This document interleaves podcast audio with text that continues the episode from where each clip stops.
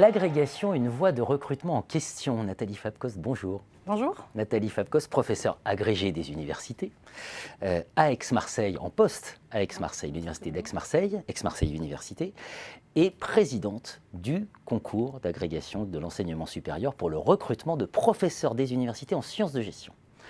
On va parler de l'agrégation en général. Mhm. Voilà, une voie en question. Pourquoi est-elle en question cette voie? Bien, elle est en question pour euh, plusieurs raisons. D'une part, parce qu'il euh, y a eu une réforme des universités qui n'a échappé à personne. Et, la, fameuse LRU. la fameuse LRU. et qui s'accompagne de plus d'autonomie euh, dans les universités. Universités qui ont tendance à souhaiter mieux maîtriser leur recrutement, ce qui semble logique.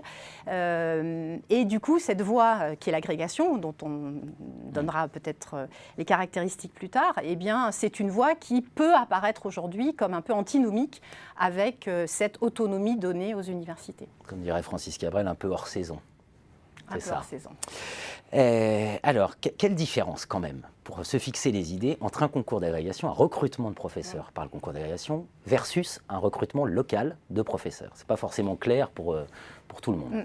Alors je crois qu'on peut s'accorder les uns et les autres pour euh, cinq grandes différences.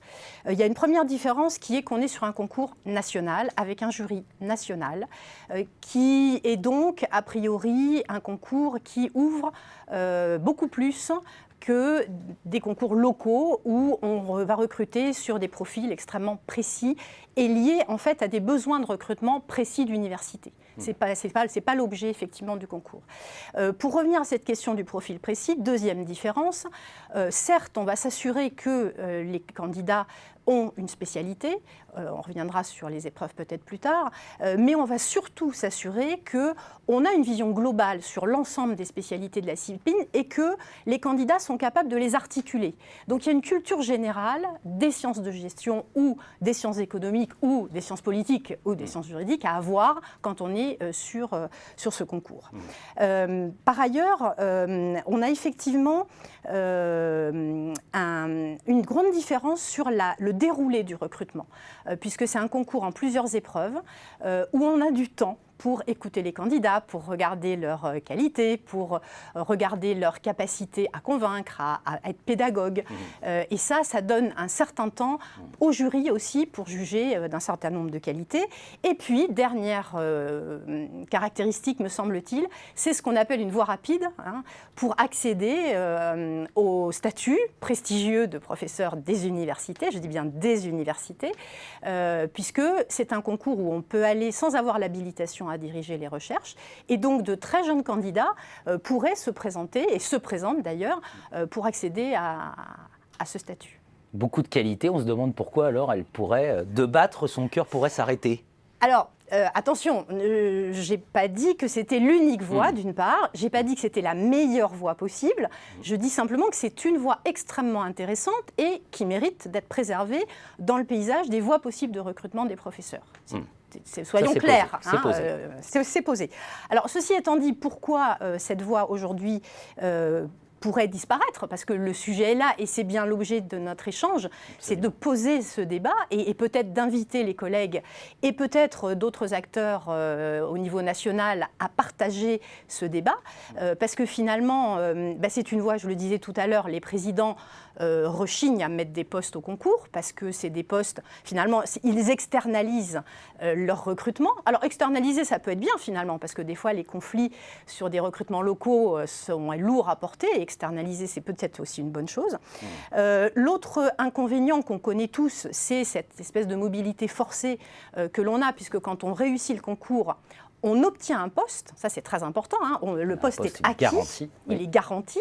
Néanmoins, on le choisit, on choisit son affectation dans une liste d'affectations qui font pas toujours rêver, c'est clair, mmh. et qui posent aux candidats des problèmes, y compris dans leur vie personnelle, puisque parfois il faut déménager.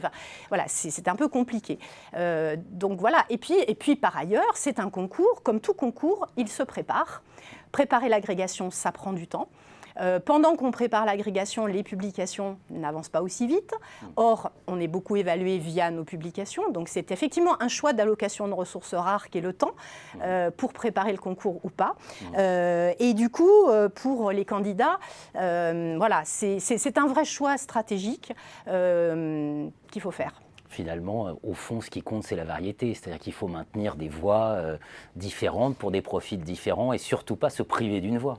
Tout à fait. Alors ça, je crois que euh, dans, le contexte actuel de l'enseignement supérieur hein, et de la recherche, euh, compte tenu des turbulences que l'on vit dans notre environnement, que ce soit au niveau des universités ou d'ailleurs des écoles de commerce, et il y a eu euh, un certain nombre de débats, y compris au sein de la FNEJ, et, me semble-t-il une étude récente qui a été publiée sur le sujet, voilà, il, y a eu il y a une turbulence qui fait que, de mon point de vue, euh, il y a un principe de variété requise, qui, est un principe de sécurité pour l'ensemble de, la discipline, d'autant que je, confirme pour avoir participé à plusieurs jurys d'agrégation, euh, la fabrique d'un professeur n'est pas la même selon qu'on passe par l'agrégation avec cette formation, avec cette préparation du concours, avec cette vision générale sur la discipline, que quand on passe sur un 46.1, notre fameuse voie locale, où on, va aller vers des recherches peut-être beaucoup plus pointues, avec un risque eh bien, de, euh,